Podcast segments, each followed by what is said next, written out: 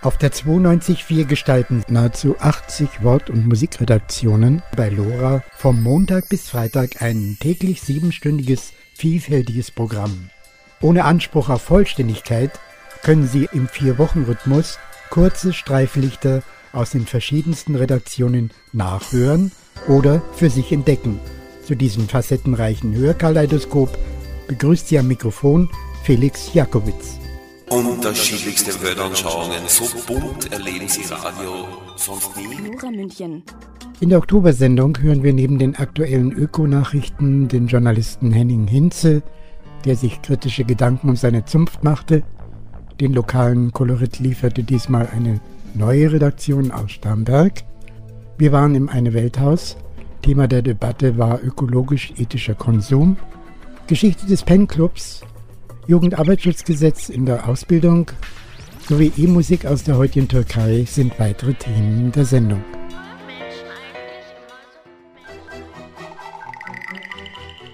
Hier ist Lora München auf der 92.4.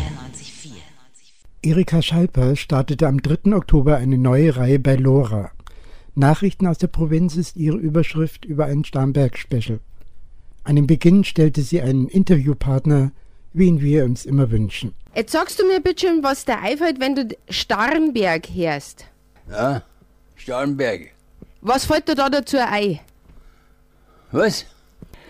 Ja, äh, ich weiß nicht. Es ist schade, dass ich davon ausgehen muss, dass Starnberger Verhältnisse in München eher unbekannt sind. Deswegen komme ich nicht drum rum. Ich versuche erst einmal, euch die gegenwärtige Situation bei uns näher zu bringen. Und ich sage euch einmal was, das ist überhaupt nicht so einfach. Aber gleichzeitig durchaus interessant, sich zum Überlegen, wo man da anfängt und wo das hinführen sollte. Lydia, gleiche Frage. Starnberg, was fällt da ein? Starnberg, da bin ich aufgewachsen. Der See, den liebe ich über alles. Und der Zwiebelturm von der St. Josefskirche. Gut. Starnberg hat einen See und einen Bahnhof, sagt der Valentin. Die Bahn schneidet die Stadt vom See ab, aber da komme ich gleich noch drauf. Starnberg, da denken die einen an reiche, schöne Prominente, die am wunderschönen See ein luxuriöses Leben führen. Andere verbinden mit Starnberg eher die Vorstellung von bonzigen Unsympathen, die da in extremer Dichte zum Finden sind. Beides stimmt. Oder auch nicht. Sicher ist, dass der See wirklich wahnsinnig schön ist. Und ob es bei uns mehr Unsympathen gibt als anderswo, das kann ich nicht beurteilen. In Stammberg kenne ich halt mehr Leute als woanders und deswegen kenne ich da natürlich auch mehr Unsympathen als wir woanders. Sicher ist, dass irgendwelche Prominente am See leben. Aber die spielen eigentlich überhaupt keine besondere Rolle. Keiner von denen ist im Stadtrat oder in der Agenda oder Vorstand von einem Sportverein. Ja, also zum Beispiel der Peter Maffei ist in Jägersbrunn mit seinem Tabaluga. Und die Marianne Koch hat sich sehr für Stamberger Kreiskrankenhaus eingesetzt. Ich glaube, die hat den Förderverein sogar mitgegründet. Sie hat nämlich da ihre praktische Ausbildung als Ärztin absolviert. Und wenn ich jetzt weiterkomme, da, da mir bestimmt noch welche einfallen. Bei Starnberg denke ich auch ans Wappen und an die reichen Leute, die da wohnen, weil es immer in Starnberg sind die Reichen und die Schönen. Dann denke ich natürlich auch an unseren See und äh, an einen Tunnel der jetzt vielleicht kommt oder auch nicht. An Reich und Schön, da denkst du da ein bisschen an dich selber, oder wie? Ja, das ist jetzt Ansichtssache. okay. Was wir viel haben in Stammwerk, das sind wohlhabende Rentner. Gut gepflegte Männer, die in großen Firmen höhere bis hohe Posten gehabt haben und deswegen gewohnt sind, anzuschaffen und großzügig über viel bis sehr viel Geld zu verfügen, das ihnen nicht kehrt. Jetzt im Ruhestand vermissen sie ihre Positionen und es ist ihrer Fahrt. Sie vermissen das sich aufregen und das, Herr Meier, schauen Sie sich das mal an und machen Sie mir bis morgen Memo. Da haben sie dann die Lokalpolitik entdeckt. Sie denken sich Verbesserungen und Verschönerungen für Starnberg aus. Und wenn die nicht umgehend umgesetzt werden, dann hauen sie mit kleinen geschonten Fäustchen auf den Tisch und sagen, in Starnberg geht einfach nichts vorwärts. Und dann werden's handig und gründen einen Verein. Und so schnell kannst du gar nicht schauen, da gibt's schon wieder ein Nein. Die Mitglieder müssen bloß unterschreiben. Die brauchen nichts zahlen und nichts tun. Nur zahlreich sollen sie sein. Martina, jetzt sagst du mir, du bist schon ganz spontan, was dir einfällt, wenn du, den, wenn du Starnberg hörst. Oh, Starnberg. Ja, ja, auf alle Fälle viel Verkehr, wenig Parkplätze, scheiß Parkgebühr. Danke. Was es bei uns in Starnberg gibt, ist ein eklatantes Verkehrsproblem. Die Autobahn München-Starnberg endet unmittelbar am Stadtrand. Der Verkehr wird dann weiter mitten durch die Stadt geführt. Ausweichmöglichkeiten gibt es so gut wie keine.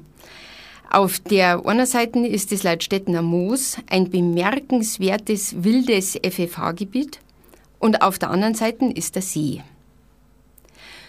Zur Lösung von dem Problem gibt es viele Vorschläge und Ansätze. Die mit Abstand unbeliebteste Überlegung ist die der Verkehrsvermeidung. Also Stärkung des öffentlichen Nahverkehrs, Rad- und Fußwegausbau, Carsharing und so weiter. Die Perspektive, dass man bei Überfüllung der Straßen durchaus auch die Fahrzeuge reduzieren kann, nehmen nur die Grünen und die Agenda ein. Alle anderen sehen die Lösung im Ausbau vom Straßennetz. Dass sie damit vorgestrige Ansichten vertreten, das glaube ich, ist ihnen sogar dann wurscht, wenn sie jemals ernst, ernsthaft drüber nachdenken werden. Seit etlichen Jahrzehnten wird am sogenannten Amtstunnel gearbeitet. Ein Tunnel, der die Innenstadt von Starnberg zweifelsfrei entlastet, aber etliche andere gravierende Probleme nicht löst. Die Stadt hat da wenig Einfluss, weil es sich um eine Bundesstraße handelt und bekanntlich der Ortschaft der Zeit. Dieser Tunnel ist momentan die einzige realistische Möglichkeit, Erleichterung zu schaffen. Lösung ist er keine. Hans, du sagst mir jetzt bitte schon ganz äh, spontan, was dir einfällt, wenn du Starnberg hörst. Starnberg? Ja. Autobahn. Obi, und sonst eigentlich nicht viel. Das Schloss noch, Finanzamt und dann war es. Ja, See halt, ja, gut. Die künftigen Sendetermine entnehmen Sie bitte unserem Programmhinweisen. Die folgenden Ökonachrichten erhalten ihren besonderen Charme durch die spontane Mitwirkung eines oder einer Lora-Macherin der nächsten Generation. Und jetzt die Rainbow-Nachrichten. Die Nachrichten bei Lora München. Stresstest. Mängel bei allen AKWs.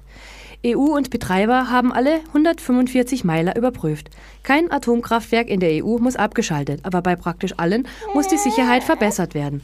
Das ist das kürzlich vorgestellte Ergebnis der sogenannten Stresstests, bei denen die EU-Kommission, Aufsichtsämter und Betreiber alle 145 Atomreaktoren in der EU geprüft haben.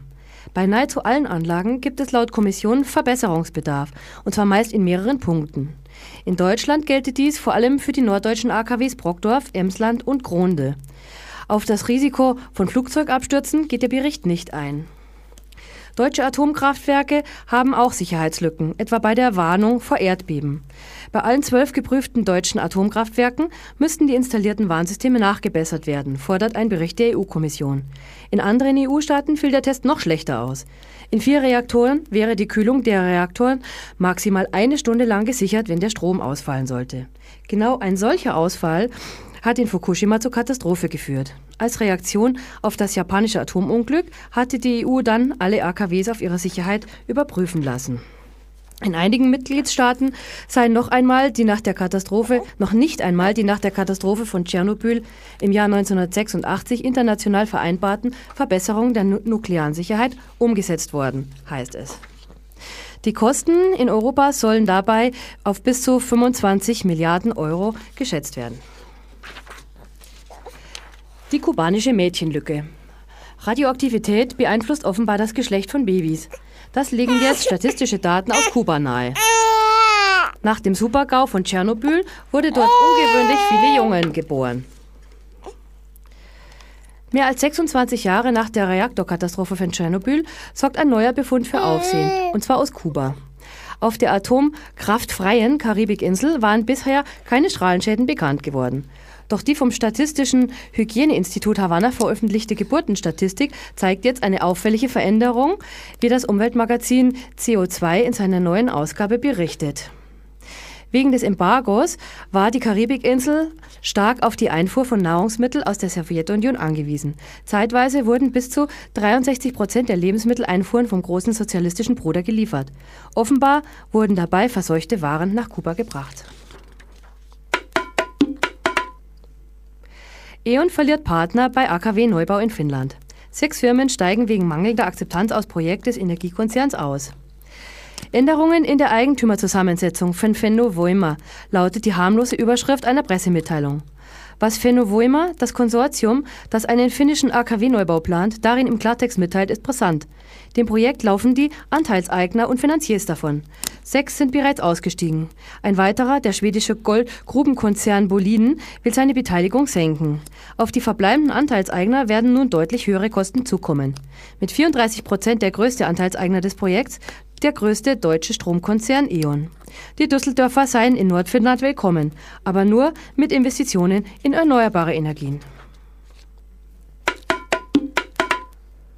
Kampf um Makrelen. Europa pocht auf Fangrechte. Wegen des Klimawandels ziehen die Fischer nach Norden, zur Freude der Isländer. Island und die EU befinden sich im Clinch um Fangquoten für Makrelen. Brüssel droht mit Handelssanktionen und einer Blockade der EU-Beitrittsverhandlungen. Der Streit ist eine Folge der Klimaerwärmung. Makrelenschwärme halten sich seit einigen Jahren im Sommer in nördlicheren Gebieten auf, weil ihnen das Wasser im Nordatlantik zu warm wird.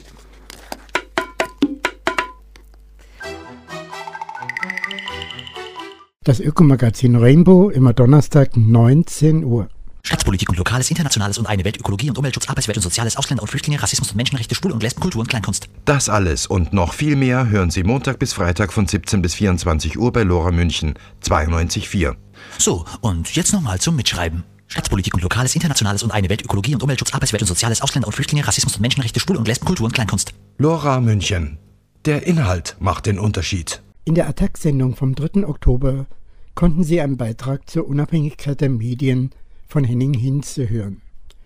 Jetzt haben Sie im Monatsrückblick noch einmal die Gelegenheit, diese düstere Analyse nachzuhören. Henning Hinze wird in seinem folgenden Beitrag der Frage nachgehen, warum wir den Medien prinzipiell misstrauen sollten. In Sonntagsreden betonen Politiker immer wieder gern, dass die Medien unseres Landes ein Garant für unabhängige demokratische Meinungsbildung seien. So war es von den Müttern und Vätern des Grundgesetzes auch einmal gedacht. Und das Bundesverfassungsgericht hat im Laufe der Jahrzehnte auch mehrere Male sehr bemerkenswerte Urteile gesprochen, die die Freiheit der Presse untermauern. Laut Artikel 5 des Grundgesetzes sollen die Medien Leuchtfeuer und Garant für Pluralität und unabhängige Meinungsbildung sein. Sie sollen Politik, Verbände, Parteien und Eliten kontrollieren. Medien so heißt es im berühmt gewordenen Spiegelurteil von 1967, seien schlechthin konstituierend für die Demokratie. Zu ihren Aufgaben gehört es, der Bevölkerung Gehör zu verschaffen, also einen Informations- und Meinungsaustausch, eine lebendige öffentliche Debatte zu organisieren. Aber wie viel hat dieser Anspruch noch mit der Wirklichkeit zu tun? Als vor sechs Jahren der Verkauf der Süddeutschen Zeitung anstand, veranlasste das den Soziologen Jürgen Habermas zu sehr grundsätzlichen Überlegungen. In einem Essay, den die Süddeutsche veröffentlichte, vertrat Habermas die Ansicht, dass einige wenige deutsche Zeitungen, die er Qualitätspresse nennt, eine überragende Rolle bei der politischen Kommunikation spielen. Die, wie er es nannte, resonierende Publizistik beeinflusse positiv auch den Rundfunk und die übrige Presse. Wenn man sich vorstellte, dass einige dieser Qualitätsredaktionen unter den Druck von Finanzinvestoren gerieten, die auf schnelle Profite aus sind und in unangemessen kurzen Zeiträumen planen, könnten durch Einsparungen in diesem Kernbereich die gewohnten journalistischen Standards gefährdet werden. Damit würde, so sagte Habermas voraus, die politische Öffentlichkeit im Mark getroffen. Denn die politische Kommunikation sei auf den Zufluss von Informationen, die auf aufwendiger Recherche beruhen, angewiesen, Andernfalls würde die Debatte verarmen und die Öffentlichkeit würde populistischen Tendenzen keinen Widerstand mehr entgegensetzen können. Damit aber könnte sie die Funktion nicht mehr erfüllen, die sie im Rahmen eines demokratischen Rechtsstaats erfüllen müsste. Den Verkauf der Süddeutschen Zeitung wenige Monate später an einen der zehn großen Medienkonzerne hat Habermas Warnung allerdings nicht verhindern können. Wenig bekannt ist der Name eines der Urahnen der Pressefreiheit in Deutschland, Philipp Jakob Siebenpfeifer. Im Jahr 1832 verklagte Siebenpfeifer die Regierung, weil sie ihm seine Druckerpresse versiegelt hatte. Höchst originell war seine Begründung. Das Versiegeln von Druckerpressen sei ebenso verfassungswidrig wie das Versiegeln von Backöfen, argumentierte er. Der Ressortleiter Innenpolitik der Süddeutschen Zeitung, Heribert Prantl, ist des Lobes voll für diese Begründung. Siebenpfeifer habe einen wunderbaren Satz geschaffen, weil darin die Erkenntnis steckt, dass die Pressefreiheit das tägliche Brot für die Demokratie ist. Was Philipp Jakob Siebenpfeifer vor fast 180 Jahren feststellte, ist heute immer noch so zutreffend wie damals. Unabhängige Information ist das tägliche Brot der Demokratie. Gerade deshalb müssen wir die Frage stellen, wie es mit der Qualität dieses täglichen Brots beschaffen ist. Die Antwort ist alles andere als beruhigend. Die Qualität hat sich in den vergangenen 20 bis 30 Jahren rapide verschlechtert. Das ließe sich stundenlang mit Beispielen belegen. Der wichtigste Grund für die sinkende Qualität ist, dass Zeitungen von ihren privaten Eigentümern primär nicht mehr als Mittel der Information und Aufklärung verstanden werden, sondern zuallererst als Möglichkeit, Gewinne zu erwirtschaften. Diese Haltung hat dazu geführt, dass die Verlage die Redaktionen personell stark ausgedünnt haben – Journalisten müssen heute unter immensem Stress und unter so ungünstigen Bedingungen arbeiten, dass journalistische Qualität auf der Strecke bleiben muss. Eine wirksame Kontrolle der politisch und wirtschaftlich Mächtigen ist unter solchen Bedingungen weitgehend nicht mehr zu leisten. Die unvermeidliche Folge Mangel an fundierter Kritik, Oberflächlichkeit, Beliebigkeit und Ausweichen auf bunte Themen und Klatsch. Ein weiterer Grund, die Zeitungen sind von Anzeigen abhängig. Das bedeutet, sie können es sich in der Regel nicht leisten, gegen die Interessen großer Anzeigenkunden zu schreiben. Der Süddeutschen Zeitung in München entzog Aldi einmal die Anzeigen, weil die Redaktion über die Behinderung von Betriebsratswahlen berichtet hatte. Die Feststellung, dass die Qualität der Zeitungen deutlich zurückgegangen ist, ist keineswegs eine isolierte Meinung. Giovanni Di Lorenzo, Chefredakteur der Zeit, sagte auf einer Konferenz von Chefredakteuren einmal wörtlich, regionale und lokale Zeitungen sind kontinuierlich schlechter geworden, ich würde sie heute auch nicht mehr lesen. Dies ist deshalb so beunruhigend, weil die meisten Deutschen weiterhin eine Lokal- oder Regionalzeitung lesen und die restlichen politischen Informationen dann vielleicht aus Tagesschau und heute im Fernsehen beziehen. Ein solcher Mix kann Ansprüchen einer verlässlichen Information keinesfalls genügen. Ich zitiere noch ein weiteres hartes Urteil über die Presse, das vom Vorsitzenden des Deutschen Journalistenverbandes Michael Kohnen stammt. Er schrieb in seiner Verbandszeitschrift Journalist, die verfassungsrechtliche Kontrollfunktion der Presse ist in unserem demokratischen System zur Seifenblase geronnen. Die Pressefreiheit ist ein Pseudowert. Der Journalismus, der unsere Gesellschaft kritisch begleiten soll, hat das Ende der Fahnenstange vermutlich schon erreicht. Die werte Öffentlichkeit scheint das nicht weiter zu stören, sie registriert es beiläufig. Beiläufig, weil der Trend der Zeit materielle Werte in den Fokus gerückt hat. Wenn die Qualität der Tageszeitungen so stark nachgelassen hat, dann hängt das auch mit der deutschen Presseagentur dpa zusammen. Ohne diese Agentur kann fast keine deutsche Tageszeitung auskommen. dpa dient aber keineswegs vor allem dem Ziel, gründliche und anspruchsvolle Informationen an die Redaktionen zu versenden. Vor allem soll sie keine zu hohen Kosten verursachen. Besitzer von dpa sind eine Reihe großer Verlage und die sind vor allem daran interessiert, diesen Dienst kostengünstig zu beziehen, Qualität ist nachgeordnet. Ich habe bisher nur über Tageszeitungen gesprochen, auch deshalb, weil Tageszeitungen trotz allem immer noch eine erstaunlich hohe Akzeptanz bei der Bevölkerung haben und damit bedeutsam für die Meinungsbildung sind. Beim öffentlich-rechtlichen Rundfunk sind die Arbeitsbedingungen generell etwas besser als bei den Zeitungen. Der große Nachteil beim öffentlich-rechtlichen Rundfunk besteht jedoch darin, dass alle Führungspositionen zwischen CDU, CSU und SPD ausgehandelt werden. Das engt die politische Unabhängigkeit sehr stark ein. Mancher wird sich noch erinnern, dass aufgrund des Drucks des damaligen hessischen Ministerpräsidenten Roland Koch dem Chefredakteur des ZDF, Nikolaus Brender, nicht der Vertrag verlängert wurde. So etwas wird aber nur in Ausnahmefällen bekannt.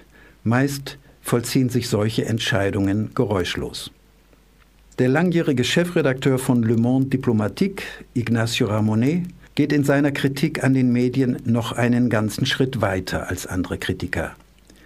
Ramonet, der zu den Gründern von Attac gehört, ist der Ansicht, die Medien hätten noch nie so viel manipuliert wie heute.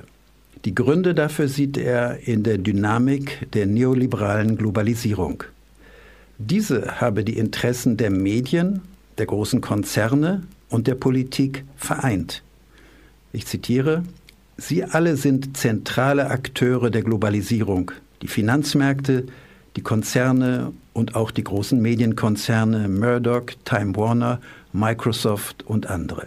Das mediale System, so Ramonet, wolle heute keine Journalistinnen mehr, die recherchieren und die Wahrheit suchen.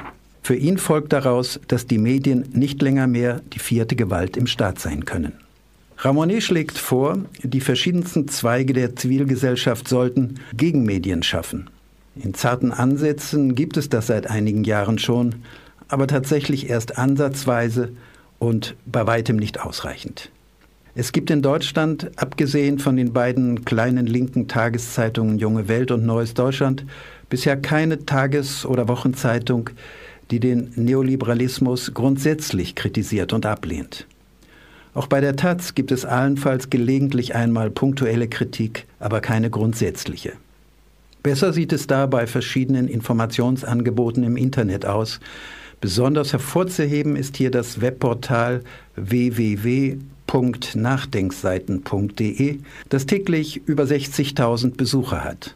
Zu den Nachdenkseiten wird es am Schluss der Sendung noch ein Gespräch mit einem ihrer Gründer und Leiter, Albrecht Müller, geben. Insgesamt ist die Fülle der Weblogs aber für viele eher verwirrend. Es erfordert auch einigen Zeitaufwand, sich hier zuverlässig zu informieren. Die beunruhigende Entwicklung der Medienlandschaft insgesamt hat meiner Ansicht nach einen Punkt erreicht, wo wir uns entscheiden müssen. Wenn wir einen klaren Kopf behalten oder bekommen wollen, heißt das, dass wir uns beim täglichen Medienkonsum dem minderwertig gewordenen Brot, das uns die großen Medien verabreichen, verweigern sollten und uns auf journalistisches Biobrot umstellen. Denn wenn die Bevölkerung mehrheitlich keinen klaren Kopf mehr hat, ist die Demokratie in akuter Gefahr. Die Qualität der Demokratie hängt von der Qualität der demokratischen Debatte ab. Die Sendung von Attac immer am ersten Mittwoch um 19 Uhr.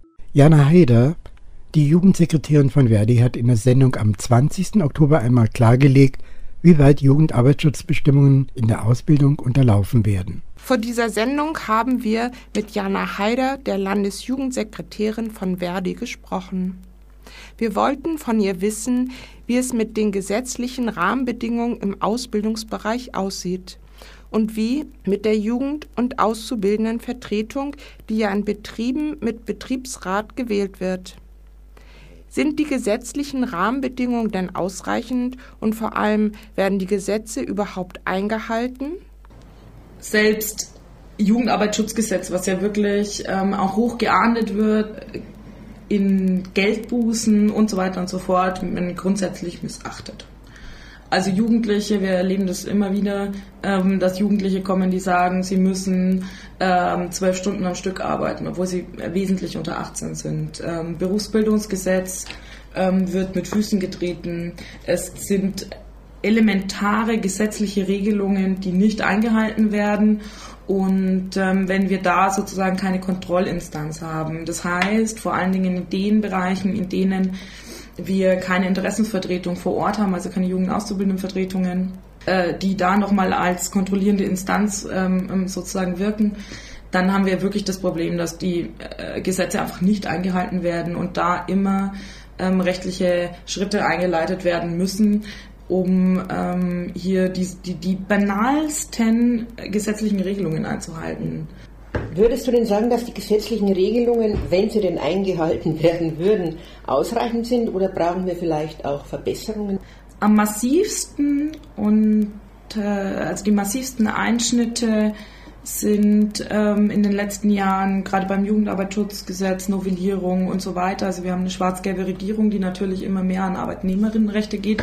Das heißt natürlich auch an ähm, den ähm, Schutz beziehungsweise an die Rechte von, von Auszubildenden geht. Wir erleben es so, dass gerade in den Bereichen ähm, Krankenpflege die Regelungen wüst sind, was die Ausbildung betrifft. Äh, wenn ich das vergleiche mit dem Berufsbildungsgesetz, dann wird mir ganz schlecht. Oder Hebammengesetz.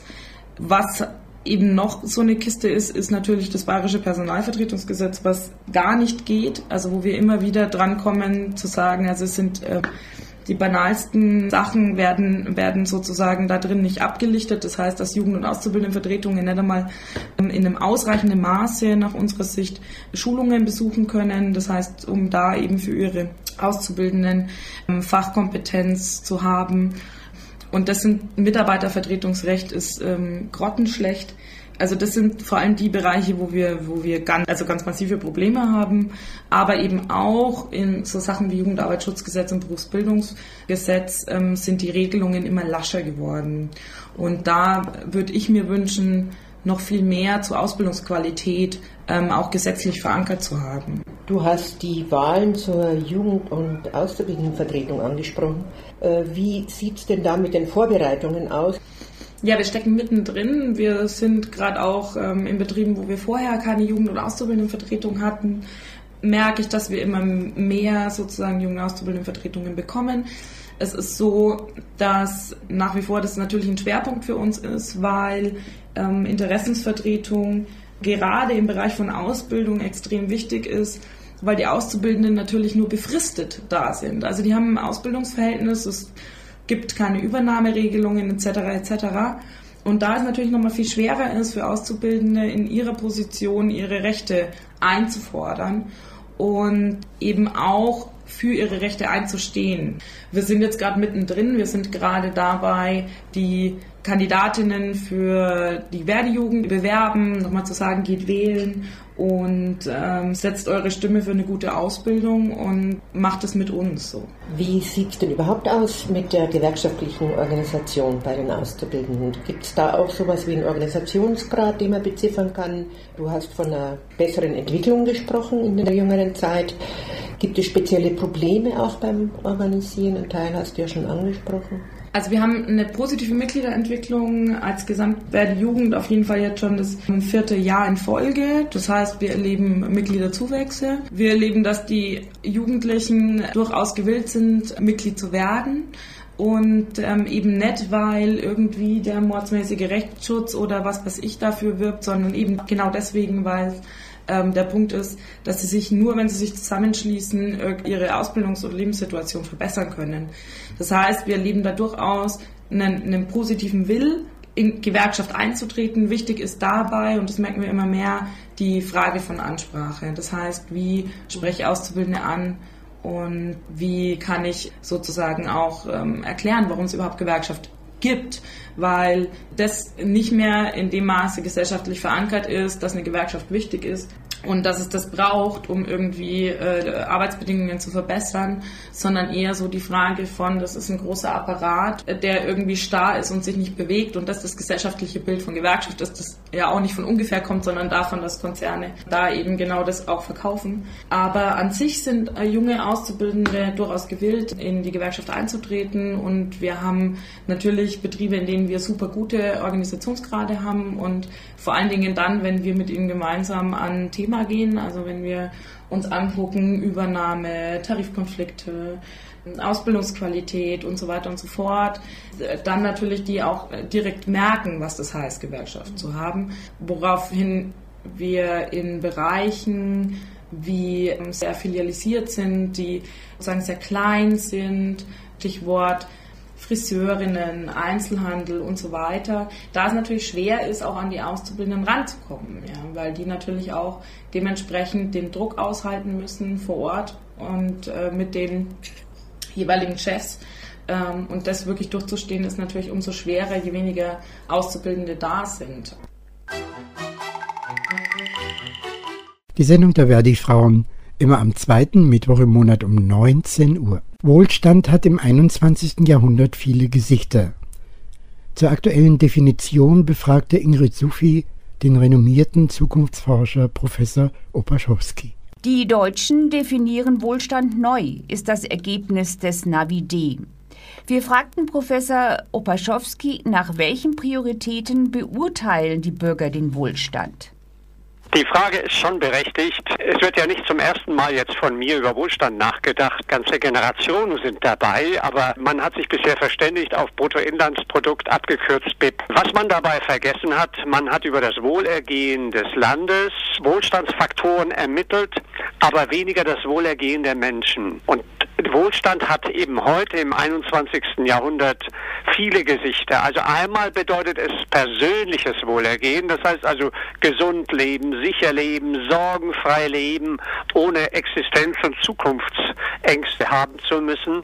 Zum Wohlstand gehört aber auch das gesellschaftliche Wohlergehen. Und all dies wird in dem Bruttoinlandsprodukt, wenn es heißt, die Wirtschaft brummt mal wieder, all dies wird da nicht ermittelt. Gesellschaftliches Wohlergehen meine ich, zum Beispiel in Frieden leben können, in Freiheit leben können, Meinungsfreiheit, Pressefreiheit, aber auch genauso gut Umweltqualität oder sozialer Zusammenhalt. Also dieser neue Wohlstandsindex gibt tatsächlich Antworten auf die Frage, wofür es sich eigentlich zu leben lohnt. Und es äh, geht um Lebensqualitätsgarantie und es geht nicht um bloße Lebensstandardsteigerung. Bisher wurde ja Lebensstandard mit Lebensqualität verwechselt. Das bedeutet natürlich auch, dass wir nicht nur positiv sagen, was ist, sondern auch, was die Menschen vermissen oder welche Sorgen sie haben. Geldsorgen oder Gesundheitsprobleme oder Zukunftsängste. Wie ist denn diese Erhebung gelaufen, die Ipsos da durchgeführt hat? Die Anfangsfrage lautete einfach, woran denken Sie, wenn Sie Wohlstand hören? Sozusagen, was verbinden Sie damit assoziativ? Und da können Sie sich vorstellen, wenn Sie da 2000 Menschen befragen, wie viele tausend Antworten Sie bekommen. Einige, die sozusagen fast noch in Nachkriegszeiten leben, die denken, Wohlstand ist schon, wenn ich ein Dach über dem Kopf habe, wenn ich nicht hungern muss.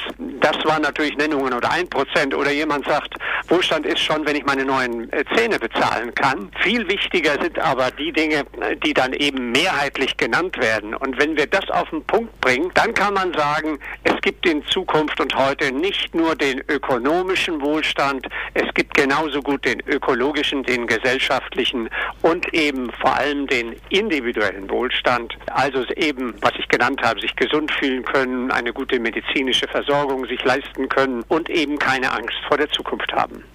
Die Deutschen werden ja allgemein als ängstlich geschildert. Also wir sind jetzt auch nicht die Optimisten an und für sich. Ja. Und äh, in diesem Navi wird auch gesagt, es ist keine Jubelstimmung in Deutschland. Und Ihre Aussage lautet, die fetten Jahre sind vorbei. Das Schlaraffenland ist abgebrannt. Ja. Sieht es denn so düster aus? Ja, also wenn Sie an die Bibel denken, da heißt es ja im vierten Gebot, auf dass es dir gut ergehe und du lange lebst auf Erden. Im Grunde genommen wünschen sich die Menschen das heute auch. Nur man muss unterscheiden, wenn die Konjunktur anzieht, die Wirtschaft wächst, äh, angeblich auch der Lebensstandard. Doch die Deutschen, die Deutschen fühlen sich immer schlechter. Also das subjektive Gefühl breitet sich aus, dass es vielfach bergab geht. Also viele ziehen eine negative Wohlstandsbilanz und sie sagen auch wörtlich, dass die Lebensqualität in Deutschland im Vergleich zu früher eher geringer geworden ist. Denken Sie zum Beispiel nur an die Landbewohner. Da ist doch die Grundversorgung vom Lebensmitteleinkauf bis zur medizinischen Betreuung überhaupt nicht mehr gewährleistet. Ich habe selbst in meiner Familie eine hundertjährige Tante, die ist fast blind, die hat vier Monate auf dem Land auf einen Augenarzttermin gewartet. das ist doch nicht Lebensqualität, das ist Rückschritt und nicht Fortschritt. Also man kann fast sagen, immer mehr haben den Eindruck, sie leben am Leben vorbei und sind nicht mitten im Leben. Und nun könnte man ja zur Tagesordnung übergehen. Nein, aus der wachsenden Lebensunzufriedenheit wird eine wachsende Politikverdrossenheit, insbesondere Politikerverdrossenheit. Also wenn nichts passiert, breiten sich dann natürlich Frustwähler aus oder was für die Demokratie folgenreich wäre, Nichtwähler. Die gehen überhaupt nicht mehr zur Wahl. Sie sind der Zukunftspapst, so werden Sie zumindest in vielen Medien genannt. Aber Sie sind wahrscheinlich auch der Rufer in der Wüste. Wenn ich Ihre Arbeiten und Themen betrachte von 1970 an über die sozialen Folgen der Zuwanderung, Flexibilisierung der Arbeitszeit, Gesellschaftskrisen der Zukunft, über drohende Kinderlosigkeit, drohende Zahlungsunfähigkeit einzelner Länder, Zusammenbruch der Finanzmärkte und natürlich, was Sie jetzt schon angesprochen haben, über Bürgerbeteiligung gegen Politikerverdrossenheit. Also Sie haben ja den Finger in die Wunde überall gelegt, aber genützt hat es scheinbar sagen, nicht. Herr Opaschowski, warum haben Sie die Hoffnung noch nicht aufgegeben? Warum machen Sie weiter? Na, das würde ich jetzt nicht sagen, aber ich meine, warum wurden Sie so wenig gehört? Ich habe inzwischen gelernt, man muss unterscheiden äh, zwischen einem Vordenker und einem Zu-Frühdenker. Es nützt nichts, wenn Sie zu früh denken, wenn es zur Unzeit passiert. Und natürlich, Sie müssen Akzeptanz finden. Vielleicht im Unterschied zu meinen Prognosen vor 30, 40 Jahren sorge ich heute mehr dafür, dass die Prognosen auch über die Rampe kommen. Manchmal kann ich mich ja vor Kongressen quer durch alle Parteien überhaupt nicht mehr wehren, an denen ich jetzt teilnehme. Also die Forschungsergebnisse von mir, die müssen auch ankommen, die müssen verstanden werden. Dann werden sie natürlich immer noch nicht umgesetzt. Ich war kürzlich bei einer Partei, habe referiert eine Stunde lang über die Zukunft, dann meldet sich der Erste und sagt, und können Sie mir sagen, wie wir mehr Mitglieder in die Partei bekommen? Dann sage ich, also das kann es ja wohl nicht sein. Nicht? Da Das ist die Überlebensstrategie der Partei wahrscheinlich, die Ja, für ja, die ja. auch ganz wichtig Gut, ist. Ne? Aber noch einmal, zu einem Zukunftsforscher gehört das Prinzip, Optimismus ist Pflicht und ich habe auch eine Verantwortung. Ich habe sozusagen eine Bringeschuld, wenn jemand wirklich 30 Jahre lang die Lebens- und die Verbrauchergewohnheiten der Deutschen untersucht, dann hat er auch eine verdammte Pflicht und Schuldigkeit, das rüberzubringen. Aber ich würde sagen, es gibt von Seiten der Politik, der Gesellschaft und natürlich auch der Medien, es gibt auch eine Annahmepflicht. Also Sie müssen auch bereit sein, unbequeme Wahrheiten anzunehmen.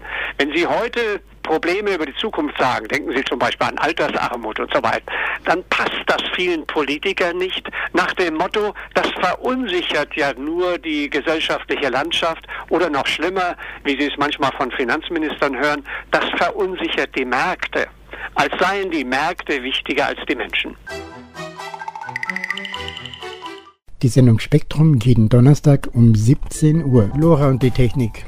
Leider war bei unserer Live-Sendung vom Podium im Eine Welthaus technisch nicht alles einwandfrei.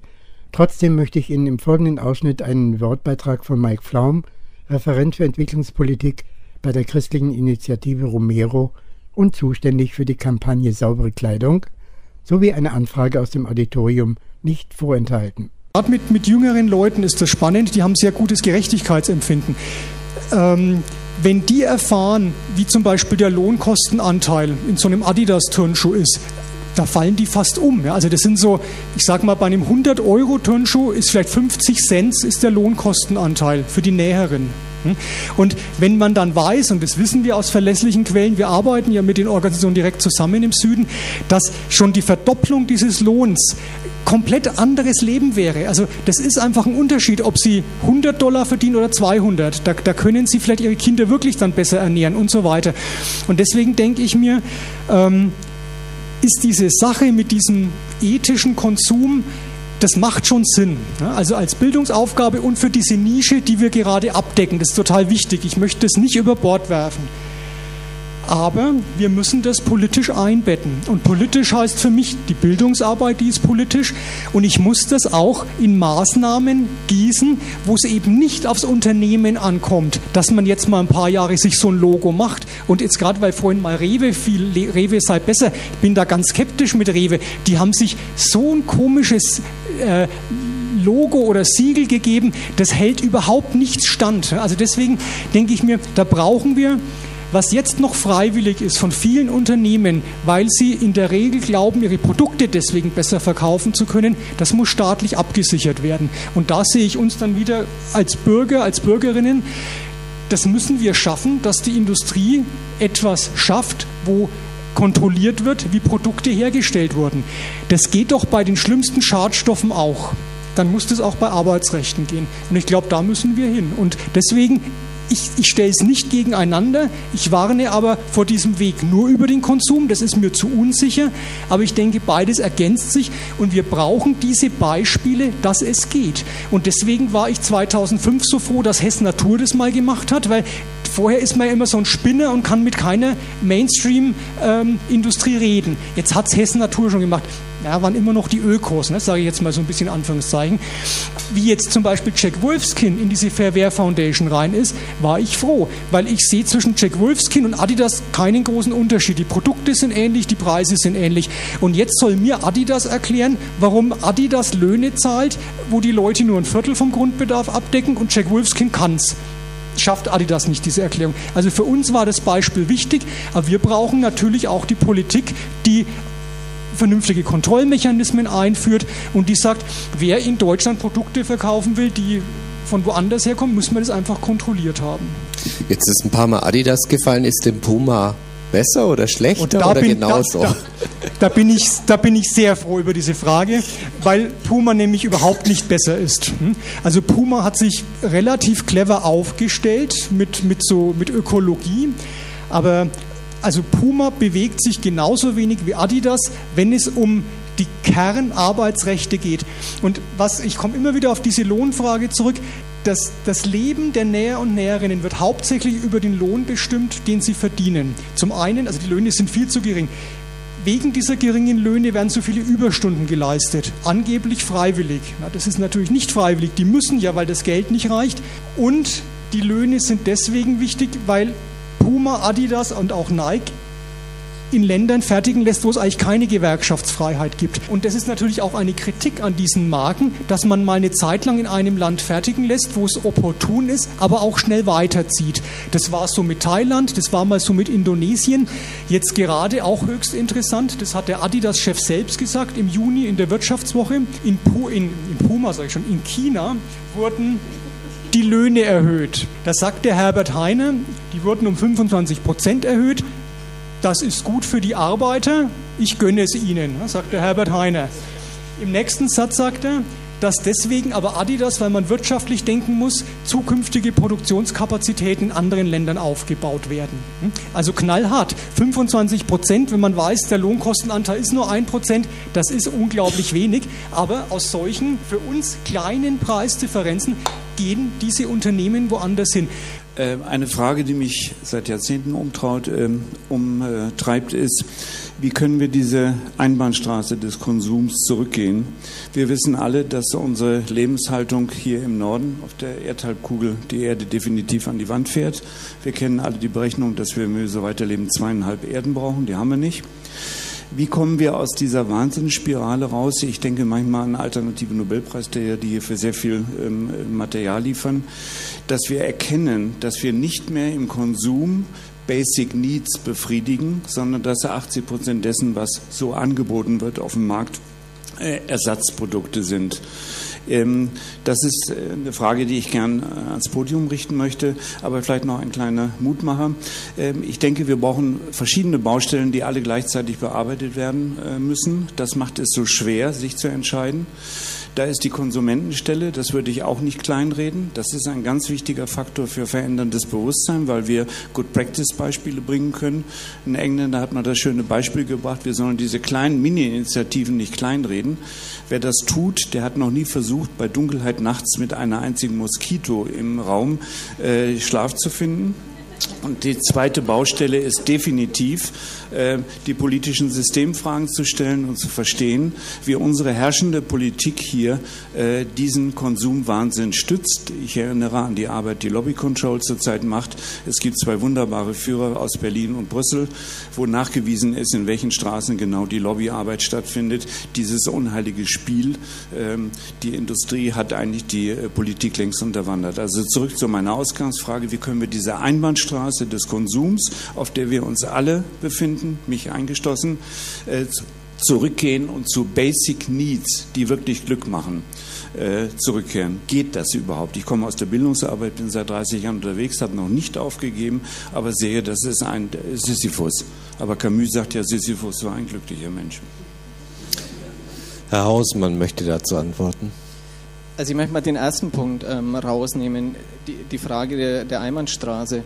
Ähm, für mich ist entscheidend, oder für mich wird der alternative Nobelpreis doch der, Produkte zu entwickeln, ähm, die, die einen anderen ökologischen Fußabdruck schaffen. Also, dass wir einfach, die, können wir hergehen und quasi sagen, wir dürfen in Deutschland so und so viel CO2 verbrauchen.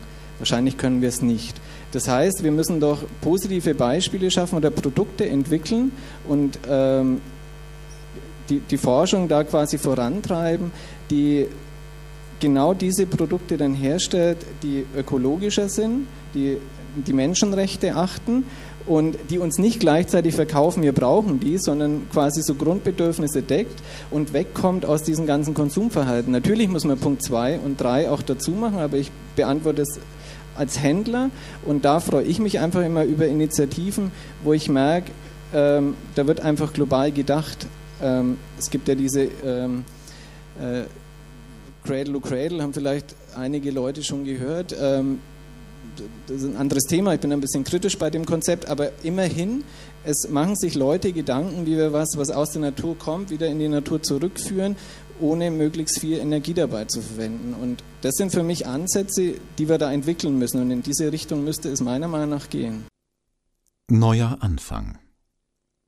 Versammelt die Wasserstoff- und Neutronenbomben und das Treibgas, das aus Sprühdosen steigt und anfängt zu zersetzen die Schutzhülle aus Ozon, holt auch die Kluft her zwischen dem reichen Norden und dem hungernden Süden mit seinem Geburtenzuwachs und ruft den Raubbau an Rohstoffen und die Vernichtung der Fische im Meer und des Gleichgewichts der Natur und ladet die Arbeitslosigkeit vor und die Großmachtkonflikte und jede noch immer wachsende Bürokratie mit ihren Datenspeichern und neuen Gesetzen und Schnüfflern. Aber damit wir keine Angst haben müssen, verweist uns auf Frauenbewegung und Bürgerinitiativen und auf eine Anzahl von Gewerkschaftern und Demokraten und auf die große Verweigerung und nicht zuletzt auf die aufklärende und veredelnde Kraft der Dichtung und, falls es noch etwas anderes gibt, auch auf das. Dann bauen wir frei und froh das Kunstwerk unserer Zukunft. Erich Fried Poets, Essayists and Novelists ergibt die Abkürzung für den Internationalen Autorenverband PEN. Die PEN-Expertin Iris Sigular im Gespräch mit Daniela Esch. Dies war zu hören in der Rubrik Zurückgespult unserer Kultursendung vom 5. Oktober. 5. Oktober 1921. Iris, wie ist die Idee zur Gründung von PEN entstanden? Ja, der Pen wurde von einer englischen Schriftstellerin gegründet, Catherine Amy Dawson Scott. Im und nach dem Ersten Weltkrieg hatte diese Schriftstellerin sich bereits ähm, nahe zur Friedensbewegung gezeigt. Bei der Gründung 1921 dachte sie einerseits an einen Club, wie man ihn zu dieser Zeit des Öfteren zu gründen pflegte, mit seinen Freunden. Daher darf auch heute nur noch äh, Mitglied werden, der äh, von zwei Mitgliedern schriftlich vorge äh, vorgeschlagen wird.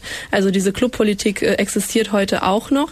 Vor allem allem wollte Dawson Scott aber auch gegen Kräfte angehen, die verhinderten, den Horizont zu erweitern, zu exper experimentieren und Fremdes kennenzulernen.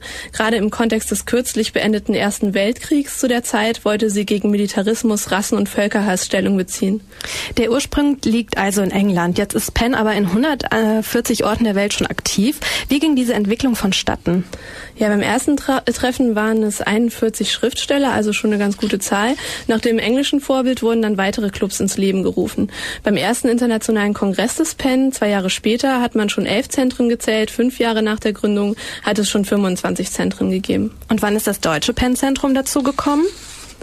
Ja, das war 1925. Mitglieder waren unter anderem Kurt Tucholsky, Bertolt Brecht, Ludwig Fulda und Karl Federn. Auch der vierte internationale äh, Kongress des PEN wurde in Berlin abgehalten und das war zu der Zeit eine diplomatische Geste, weil Deutschland nach dem Ersten Weltkrieg ja in Europa äh, keinen sehr guten Ruf genoss. Aber eigentlich war das Vorhaben des PEN in der Gründerzeit, sich aus der Politik rauszuhalten.